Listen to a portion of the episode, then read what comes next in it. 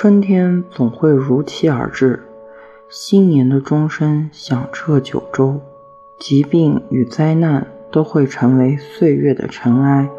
总会有一天，这里没有歇斯底里的哭喊，没有绝望与黑暗。春风会吹开这里的樱花，一树又一树，竟连成蔽日的云朵。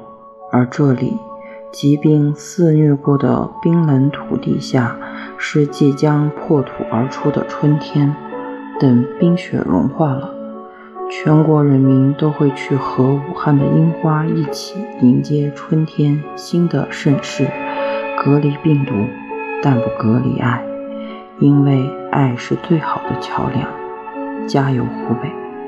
加油，中国！